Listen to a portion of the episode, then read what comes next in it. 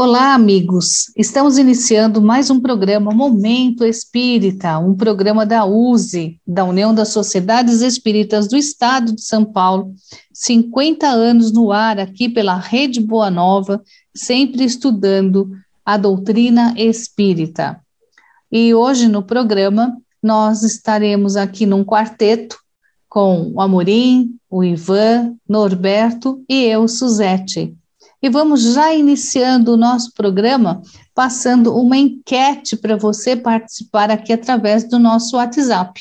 Pegue papel, lápis, anota o WhatsApp, manda para gente assim que você ouvir, tá? Para poder concorrer ao sorteio de um livro espírita, que é feito todo primeiro domingo de cada mês, entre todos aqueles que participarem do programa de qualquer forma, pelo WhatsApp, pelo e-mail, dando sugestões, respondendo à enquete ou até fazendo comentários a respeito do que você acha do programa. Anotem: DDD 11 99840 5706. Vou repetir: DDD 11 99840 5706. Ou então você pode mandar um e-mail nosso e-mail é momentoespírita@usesp, que é usesp.org.br. momentoespírita@usesp.org.br. E iniciando o nosso programa, Amorim, hoje vamos apresentar um livro muito interessante do Herculano Pires. Qual é? Olá, amigos. Alegria contar com a participação de vocês aqui em Momento Espírita. Hoje nós vamos falar sobre Herculano Pires. O livro é Revisão do Cristianismo, um livro muito interessante. Daqui a pouquinho. Em Espiritismo Hoje, que é aquela sessão que está sempre trazendo um assunto atual para nós debatermos, vamos trazer um assunto bastante polêmico, bastante atual, né, Norberto?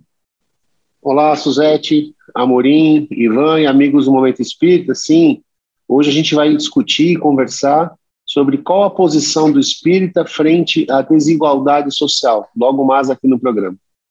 Um assunto bastante interessante para debatermos. Ivan, também vamos continuar com o estudo do livro Viagem Espírita em 1862. O que vamos abordar hoje? Olá, Suzete, Amorim, Norberto e amigos ouvintes. É uma alegria estarmos juntos para falarmos de Espiritismo. Aproveitem o conteúdo de cada tema que será tratado hoje. Um ótimo programa a todos. Na sessão Estude Viva, nós estamos estudando o livro Viagem Espírita em 1862. E no capítulo Instruções Particulares dadas aos grupos em resposta a alguma das questões propostas, hoje falaremos sobre o uso de práticas exteriores de cultos nos grupos espíritas. Logo mais. Bem interessante esse assunto que vamos tratar hoje. E vou repetir mais uma vez a enquete e o nosso WhatsApp, hein? Anote aí. Você está participando de atividades presenciais no Centro Espírita? O nosso WhatsApp 11 99 840 5706. Vamos falar aqui sobre nossa indicação de um livro que fazemos toda semana e hoje nós vamos falar sobre o livro Revisão do Cristianismo de Herculano Pires. Campanha que a gente lançou no programa e que a gente faz todo domingo, incentivo à leitura para você. Muita gente conhece o Herculano Pires, ele foi um jornalista, filósofo, educador, escritor, destacou-se como um dos mais ativos divulgadores do espiritismo no país. Ele traduziu os escritos de Allan Kardec e escreveu tanto estudos filosóficos quanto obras literárias inspiradas na doutrina espírita. Ele nasceu, Herculano Pires, na cidade do Avaré, em São Paulo, no dia 25 de setembro de 1914 e desencarnou em 9 de março de 1979. É interessante dizer que as obras de Kardec, que foram traduzidas por Herculano Pires, é uma preferência de muitas pessoas por causa do vocabulário. Amorim, esse livro, Revisão do Cristianismo, fala sobre o quê?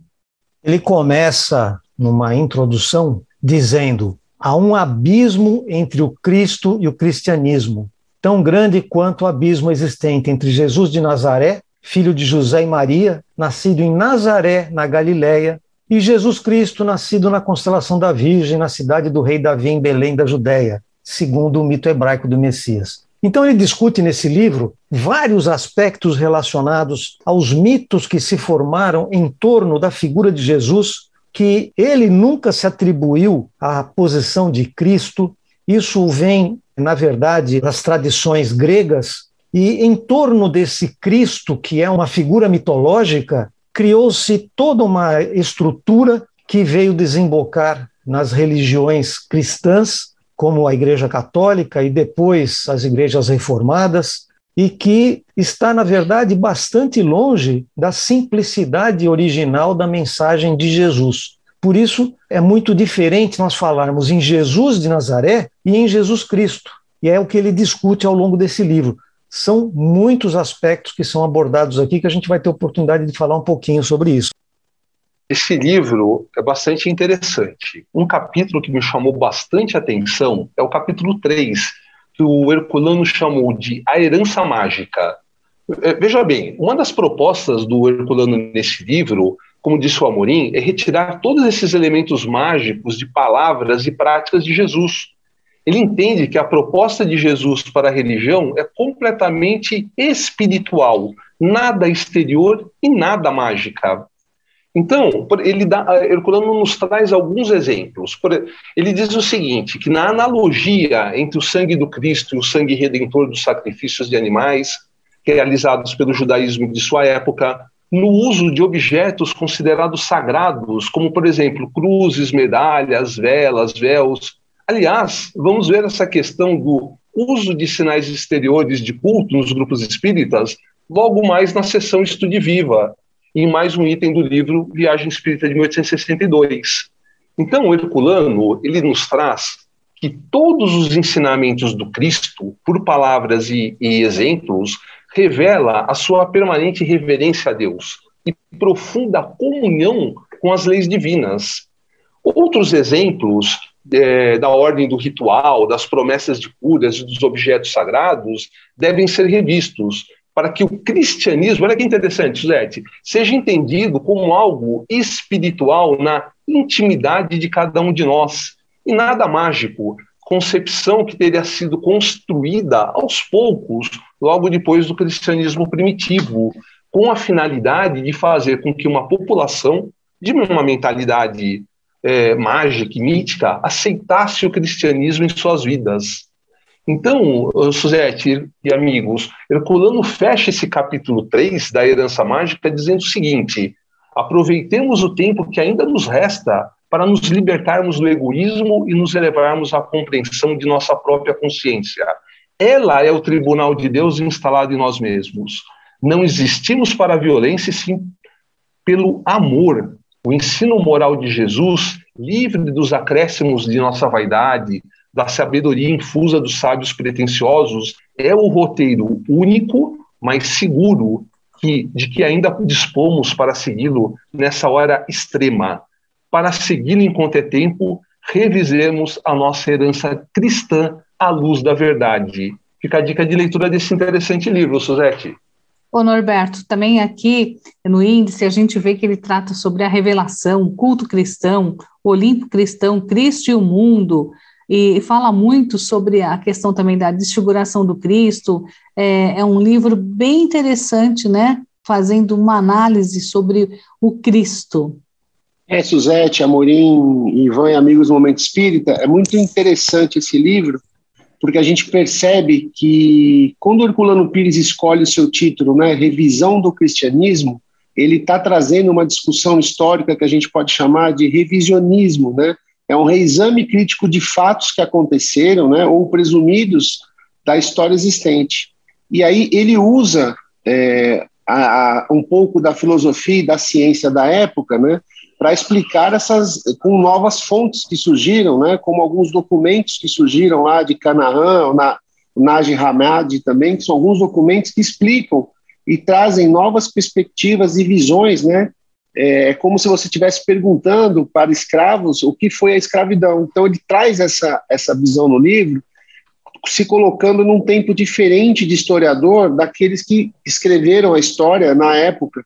E ele traz justamente essa visão que o Amorim e o, e o Ivan estão colocando, justamente essa diferença entre o Jesus né, e, o, e, o, e o Cristo, né, o, o processo crístico, que é justamente onde adornaram a, a, as afirmativas de Jesus em cima de rituais e, a, e alegorias, até para trazer a um povo que na época seria muito difícil de entender. Então, meio que, não quero usar a palavra deturparam, mas modificaram alguns conceitos, trazendo também partes históricas e definições de outras religiões, até pagãs, para dentro do, do desse, desse, cristianismo, para se, se trazer a discussão ou trazer a, essa religião nova que surge. Mas é muito importante é, a leitura dessa obra para entender não só o passado, tá, Suzete, mas também entender, como o Ivan disse, o que nós podemos fazer dentro das nossas casas espíritas quando a gente começa a trazer algumas alegorias, algumas coisas que não fazem ou não foram colocadas dentro da doutrina espírita, para a gente fazer umas mudanças, para tentar deixar um pouco mais legal. A gente tem que ter muito cuidado com isso, porque a gente pode estar deturpando a visão real da doutrina espírita como nos foi colocada como, como aconteceu aqui, segundo a revisão do cristianismo do Herculano Pires. Amorim, ele também fala sobre os mandatários de Deus, a existência de Jesus.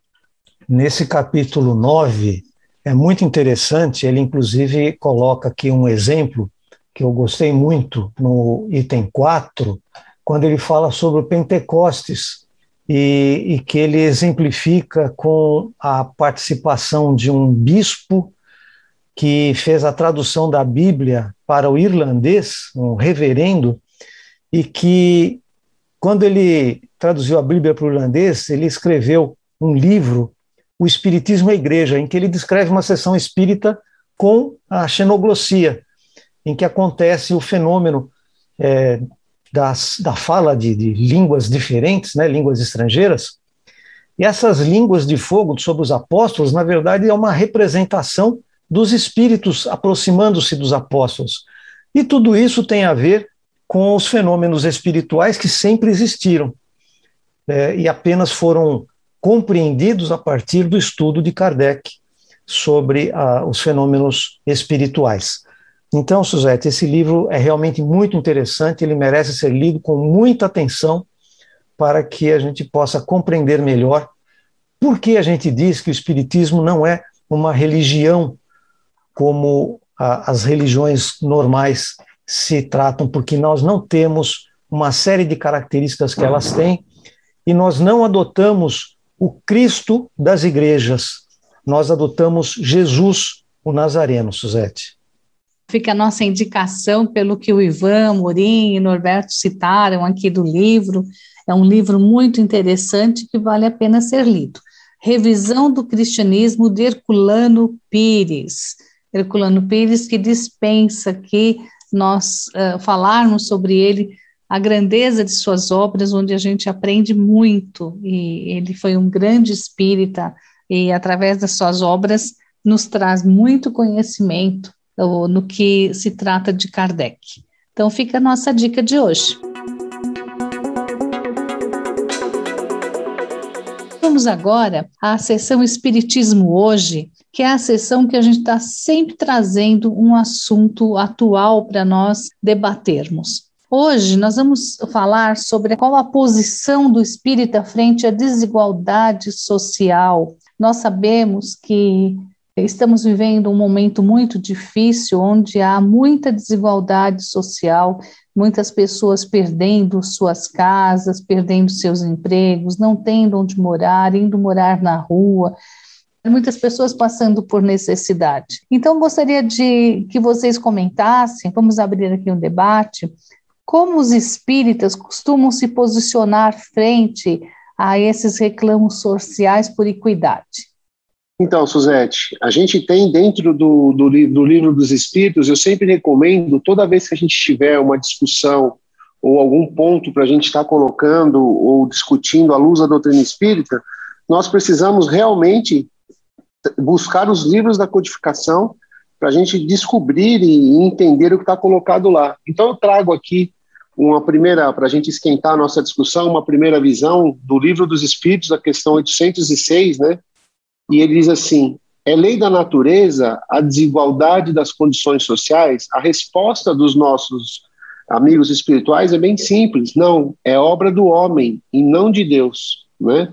E aí ele continua no item A: algum dia essa desigualdade desaparecerá? A resposta que nós recebemos é eterna somente as leis de Deus o são. Não vês que um dia a dia ela gradualmente se apaga? Desaparecerá quando o egoísmo e o orgulho deixarem de predominar. Então, nós temos que sempre analisar essa ideia da desigualdade social como sendo alguma coisa causada pelos homens e não somente um desígnio de Deus ou alguma coisa que Deus existe um povo escolhido ou as pessoas estão sofrendo. Não.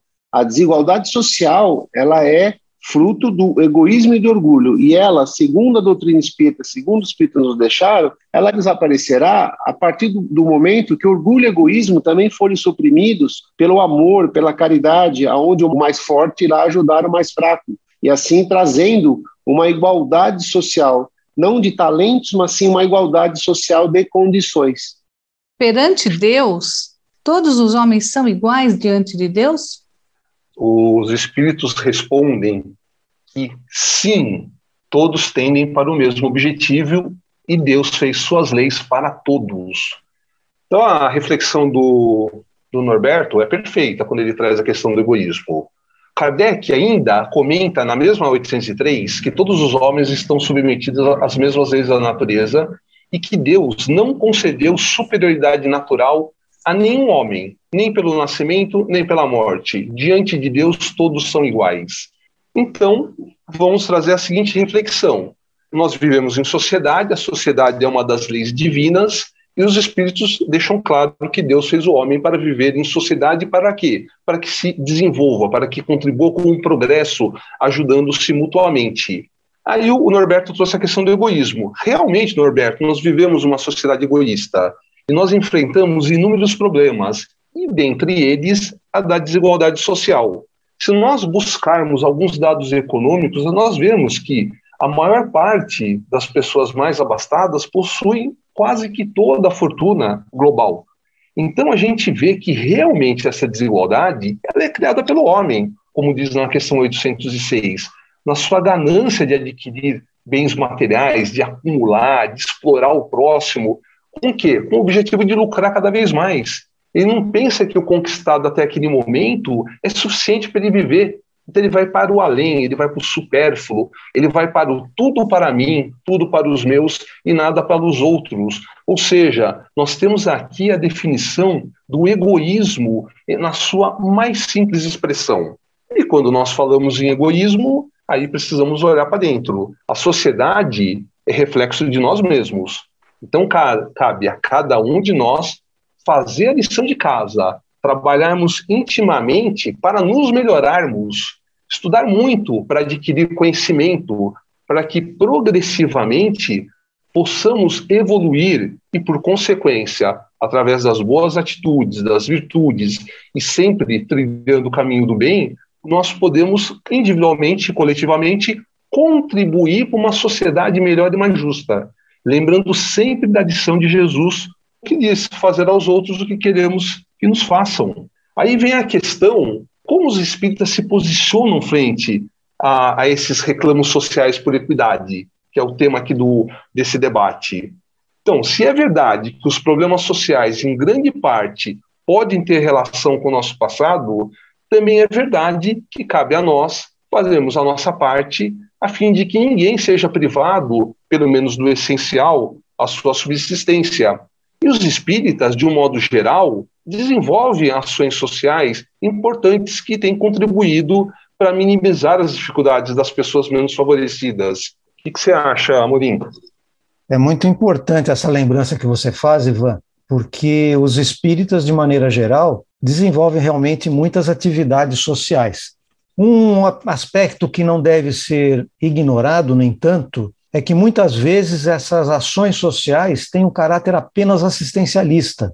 Não que seja ruim ser assistencialista, mas não pode ser exclusivamente assistencialista, porque, nesse caso, as pessoas continuarão sendo necessitadas de apoio, de assistencialismo. Então é preciso que as ações sejam mais no sentido de promover as criaturas, de promover uma subida social, digamos assim, uma, um aperfeiçoamento da sua posição social, seja com orientação profissional, seja com orientação até escolar, seja com apoio para conseguir empregos, de alguma forma que facilite o progresso das criaturas para que financeiramente elas não fiquem tão dependentes da, do assistencialismo, seja das casas espíritas, seja de outras formas. Existem muitas pessoas em muitos setores da sociedade que ajudam os outros, mas é preciso que essa ajuda seja efetiva, não seja apenas um tapa-buraco, como muitas vezes a gente vê. É muito bonito a gente falar em distribuir sopa, por exemplo, mas só distribuir a sopa e virando as costas em seguida não resolve. É preciso conversar com as pessoas, procurar ouvir as suas histórias e saber por que a pessoa chegou à situação de viver na rua. E muitas vezes a situação pode se resolver através de conversa, através de orientação e encaminhamentos. É sempre importante ter isso em mente. Nossa ação deve ser efetiva, não deve ser apenas paliativa, Suzete. Aqui também na questão 814, dentro do item Provas da Riqueza e da Miséria, também há uma pergunta muito interessante no Livro dos Espíritos. Por que Deus deu a uns a riqueza e o poder e a outros a miséria? Então, Suzete, o, a doutrina é muito cl clara nessa resposta, dizendo justamente que ambos, né, sendo que ele coloca até que a riqueza ela é uma prova muito pior que a, que a pobreza, porque justamente é na riqueza que você vai ajudar o seu próximo e não, não pensar somente em você. Na riqueza, você pode ser consumido pelo seu orgulho, pelo seu egoísmo e não ajudar seu, os seus irmãos. Então, ele coloca aqui de uma forma muito interessante essa reflexão e de uma forma que a gente possa pensar e aplicar no nosso dia a dia, né? E a gente possa realmente entender que tanto a riqueza como a pobreza, elas são provas, né, que a gente que nós temos na ideia de nós sempre nos melhorarmos e tornarmos espíritos melhores, mas nesse caso ele coloca que a, a, riqueza é uma prova muito mais difícil do que a pobreza, devido a essa necessidade da gente estar trabalhando junto com, com, com isso para ajudar os mais necessitados. Aqui também é, ele traz nesse capítulo sobre a questão da desigualdade, sobre os direitos do homem e da mulher. Lembrando que naquela época Muitos ainda achavam que a mulher era inferior, e aí o Espiritismo vem acabar com esse conceito, dizendo que são iguais e que têm os mesmos direitos, não é isso, Ivan? Exatamente, Suzete. Esse capítulo é bem interessante mesmo. Os direitos são iguais. Lembrando também que nós, como espíritos imortais, e vivendo diversas experiências, Algumas vezes estaremos no, no, papel masculino, mas outras vezes no papel feminino também. O espírito não, não tem sexo. Então, essa condição que realmente é tratada nessas questões do livro dos espíritos é a questão realmente da igualdade. Os direitos são iguais. Infelizmente, nós vivemos uma sociedade com muitos problemas, até muitas vezes machistas. Mas de um tempo para cá, nós, nós temos tido vários exemplos da importância da mulher que vem crescendo em todos os sentidos, inclusive no, no campo profissional, né, Norberto? A gente vê as mulheres é, já assumindo posições importantíssimas nas empresas. Isso traz uma riqueza, uma traz uma sociedade até mais justa, porque assim como a, a, foi falado agora da questão da riqueza, da, da pobreza, que são experiências necessárias ao, no, ao nosso desenvolvimento espiritual, também passar por diversas situações de encarnações vivenciando a experiência masculina e feminina, também é um período que vai trazer muito desenvolvimento espiritual para todos nós. Eu acho que aqui a questão que a gente importante aqui é analisar os recursos que Deus nos dá. Nós temos muita responsabilidade para é, utilizar esses recursos que a providência divina nos dá numa encarnação, para que a gente use com moderação, com sabedoria, com caridade, para que aproveitemos a encarnação da melhor maneira possível, para que a gente possa sempre avançar no nosso, na nossa caminhada espiritual, Suzete. Ficou aqui o nosso debate para você pensar e recomendo que você leia parte terceira do livro dos Espíritos, o capítulo nono, Lei de Igualdade, para entender melhor toda essa questão da desigualdade social. Vamos agora para nosso momento de união, onde nós falamos aqui sobre o movimento espírita. E sobre o site da USE, nós temos novidades? O portal da USE na internet, que fica em usesp.org.br, tem muitas informações interessantes para o espírita e principalmente para o dirigente espírita tem acesso à revista digital Dirigente Espírita, que tem muitos artigos interessantes, tem acesso ao programa Momento Espírita, tem acesso ao congresso da USE, que vai acontecer agora, no final do mês de junho, e tem acesso também a todas as outras informações a respeito do movimento espírita, cursos, encontros, debates e tudo mais que você pode aproveitar para a realização de atividades na sua casa espírita sempre de acordo com os seus critérios, com o seu conhecimento e com a concordância da diretoria de cada casa espírita. A USE oferece sugestões, oferece caminhos e nunca impõe absolutamente nada, Suzete. E também, se você quiser ouvir o nosso programa, se você perdeu, você também pode ir no site da USE, que o Amorim vai repetir, e ir no link do programa Momento Espírita e ouvi-lo quantas vezes você quiser. Não é isso, Amorim? usesp.org.br. E você pode ouvir o programa Momento Espírita tanto no portal da USE quanto em podcast. Em várias plataformas, o programa Momento Espírita está disponível você busca por Use SP Momento Espírita.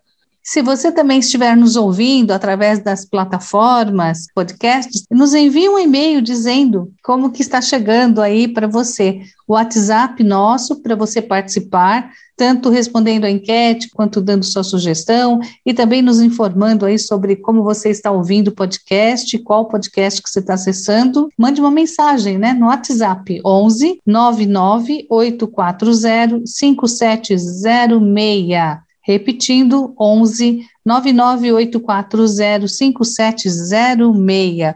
E a nossa questão da enquete é: você está participando de atividades presenciais no Centro Espírita? Também gostaria aqui de convidar você que ainda não conhece o Clube Amigos da Boa Nova para conhecer. Através do Clube Amigos da Boa Nova, a gente pode ajudar a rádio a crescer e a levar a sua divulgação cada vez mais distante. É só ligar no 0800 12 018 38 e conversar com um dos atendentes e ver a forma que você pode colaborar com a rádio através do Clube Amigos da Boa Nova. Também tem um site que você pode entrar que é feal.colabore.org, que você vai também saber como você pode ajudar nessa divulgação.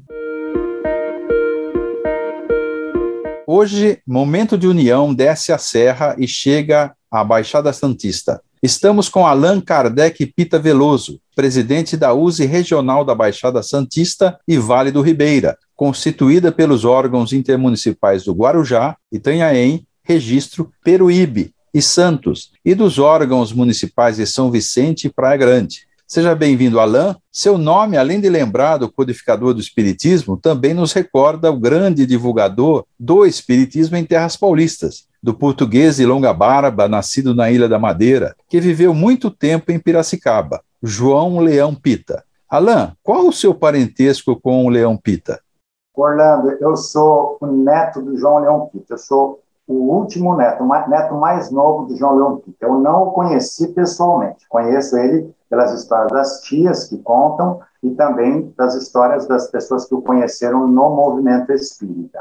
Ele trabalhou muito na região de Piracicaba, mas também trabalhou na região de Ourinhos e norte do Paraná. Então a gente tem muito contato. Eu até me surpreendi um dia indo a Peruíbe, que é a cidade vizinha que eu moro, e eu vi lá uma fotografia lá que tinha Allan Kardec, tinha Jesus, aí um homem de barba, esse cara é meu avô, eu não conhecia ninguém, nem a casa, e aí eu perguntei, as pessoas não sabiam. Aí descobri que ele era de Cambará, o fundador. E os caras, olha, não sabemos quem é, mas o fundador colocou. Não era de Cambará, e, e foi alguém que, que conheceu meu avô em Cambará e fundou o Centro Espírita de Peribé. Eu mandei a foto. Então ele é uma pessoa que atuou nessas regiões. A regional da Baixada Santista e Vale do Ribeira, Alain, ela envolve, na realidade, duas regiões: o litoral sul de São Paulo e a região limite com o estado do Paraná. Você mora em Itanhaém. A extensão da região é de aproximadamente 250 quilômetros, do Guarujá até Registro. Como é trabalhar o movimento espírita nessa região com essa dificuldade de distâncias e tendo sete órgãos da USE? Olha, Orlando, trabalhar com sete órgãos é gostoso porque a gente está lidando com a diversidade do movimento espírita. Então, estão, a cada órgão né, lideram centros, então são, é, é, a gente trabalhar com lideranças dessas sete regiões. Então, é uma coisa nesse aspecto muito gostoso, muito bacana. A dificuldade que nem sempre nós tivemos é o que você disse da distância. O movimento é pulverizado, principalmente no Vale do Ribeira, mas na região toda, como regional, a gente tem essa dificuldade. Então, a gente tinha muita dificuldade de reunir, porque o pessoal, para vir de registro para cá e voltar, dava uma viagem quase para o Rio de Janeiro pela distância. Mas com a, o, o, advento da internet, nos ajudou muito. Então, as, as, essas lideranças, tanto do Guarujá ou Bertioga como a ponta, como de registro, em Pariqueraçu, que é o final, né, que a gente tem contato, eles têm participado bastante, quase todas as reuniões que a gente faz da regional, quase todas, eles participam porque agora podem participar de casa. Não houve prejuízo na qualidade das decisões. O que a gente sente a falta é do calor humano, que a gente está mais distante fisicamente. Mas é muito bom, muito gostoso. E quantos centros tem na região, Alain? Olha, é, eu não tenho esse dado preciso, mas na conta assim aproximada, nem todos são filiados à, USE, mas se calcula aí por volta de 180 centros espíritas. Lembrando que Santos é a cidade que tem um maior número, só Santos eles calculam lá é aproximadamente 90 centros espíritas. Santos é uma cidade com muito centro espírita, nem todos filiados à USE, embora a USE atua, inclusive, nos, junto com outros centros de outras entidades, da PESP, da Aliança, da CEPA, e centros espíritas que não têm nenhum vínculo com nenhuma dessas federativas ou organizações. São chamados centros independentes, né? Sim. Para finalizar, Alain, recentemente a USE Regional da Baixada Santista e Vale do Ribeira realizou um evento associado a temas escolhidos pelo Conselho Deliberativo Estadual para discussão no movimento espírita. Os temas até então trabalhados por vocês foi a incipiência de estudos e práticas sobre os aspectos científicos do espiritismo e a qualidade doutrinária da literatura espírita. Os outros temas também serão contemplados em novas lives ou encontros? Sim, serão. Faremos sim. Nós vamos trabalhar a comissão. Uma comissão estadual fez uma pesquisa, me parece que selecionou 14 temas. Dos 14, fizeram uma nova peneira, chegaram a cinco temas que deverão ser discutidos no estado todo, para posteriormente vir a ser discutido no CDE, para que o CDE não discuta assuntos irrelevantes e sim assuntos de interesse geral do movimento estadual paulista e que seja discutido na sua base. Nós fizemos o primeiro, que você acabou de citar, da incipiência, que foi com o Marco Milani, com o Alexandre, com o D'Alessandro, que é aqui de Santos, um físico, um jovem muito bacana, e comigo. Né? Então, foi feito este primeiro. Agora, o segundo que também foi realizado é a qualidade é, doutrinária da literatura espírita, feito com a Jaqueline Ribeiro, com a Rosana, presidente da USE, com a Eulália, companheira aqui, escritora querida aqui de Santos, e com o companheiro escritor também do Vale do Ribeira, Laureano dos Santos. Aparecido José Orlando com Allan Kardec Pita Veloso, presidente da USE Regional da Baixada Santista e Vale do Ribeira, para o Momento de União. E vamos agora para a sessão Estude Viva, que é a sessão que nós estamos sempre estudando um livro da codificação e um livro de Kardec. Desta vez estamos estudando Viagem Espírita em 1862. E hoje nós vamos abordar questão das instruções particulares dadas aos grupos em resposta a algumas das questões propostas. Hoje nós vamos ver o item 11, onde Kardec traz aqui a sua posição sobre a questão do uso de práticas exteriores de cultos nos grupos. E ele começa assim: frequentes vezes me tem sido indagado se é útil começar as sessões com preces e atos exteriores de culto religioso. A resposta não é apenas minha, mas também dos espíritos que trataram desse assunto. Ivan, qual foi a resposta que os espíritos deram aqui? Então, Suzete, a resposta foi, como sempre, objetiva. É sem dúvida não apenas útil, mas necessário rogar por uma invocação especial, por uma espécie de prece, o concurso dos bons espíritos logo no início das reuniões. A prática espírita é realizada com simplicidade e sem nenhum culto exterior.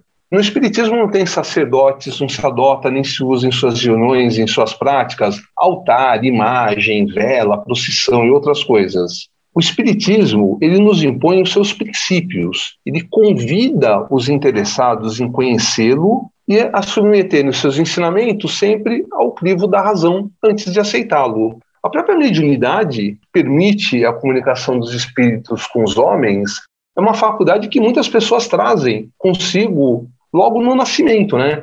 Independente da religião ou de uma outra diretriz doutrinária de vida que essas pessoas adotem. Então, a prática mediúnica espírita só é aquela que é exercida com base nos princípios da doutrina espírita e dentro de uma moral cristã. Então, Suzete, o Espiritismo respeita todas as religiões e doutrinas, valoriza os esforços para a prática do bem e trabalha pela confraternização e pela paz entre todos nós, entre todos os homens, independente de raça, cor, nacionalidade, crença, nível cultural ou social. E Kardec diz, nesse mesmo item, o Espiritismo, chamando assim os homens de todas as crenças, para uni-los sobre a bandeira da caridade e da fraternidade, habituando-os a se olharem como irmãos. Seja qual a sua maneira de adorar a Deus, não deve melindrar as convicções de ninguém pelo emprego de sinais exteriores de um culto qualquer, Suzete. Kardec fala muito sobre a questão da união e não a desunião. Amorim, o que, que ele aborda nisso? É interessante a postura de Kardec, porque ele fala aqui, por exemplo, em não adotar nada de oficial, nem ostensivo, porque, como pode ser desde um católico, um reformado, um muçulmano, qualquer um poderia participar de um grupo espírita, e se houvesse qualquer forma ostensiva de qualquer uma dessas crenças, certamente os outros ficariam numa situação de desconforto, para dizer o mínimo. Então, nós não poderíamos adotar nenhuma dessas formas sacramentais de nenhuma religião. Ora, o Espiritismo também não tem as suas formas sacramentais, não existe nenhuma forma sacramental, nenhuma fórmula para a oração, não existe nada oficial no sentido de culto. Portanto, não é natural e não é correto que um grupo espírita crie, seja para si, seja para os outros, qualquer forma de culto, por mais disfarçado que seja. E aí tem um aspecto muito interessante. Quando ele começa falando sobre a importância de nós começarmos a reunião nos dirigindo aos espíritos, isso não quer dizer que seja necessário alguma prece formulada oficialmente. Ele até diz que uma espécie de prece. Por quê? Porque a prece é mental, é mental e é íntima. Não se trata de uma exteriorização, fazer com que todos entoem, por exemplo, uma prece, nada disso.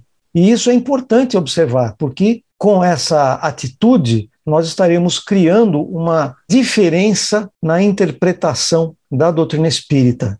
Norberto, ele fala muito sobre a questão do antagonismo religioso, que ainda a gente vê hoje em muitos locais. Se existem dois centros espíritas e a pessoa está frequentando um e resolve frequentar outro, geralmente o pessoal fica chateado. Parece que ficam competindo para as pessoas participarem do centro, para não deixarem o seu núcleo né, de estudos.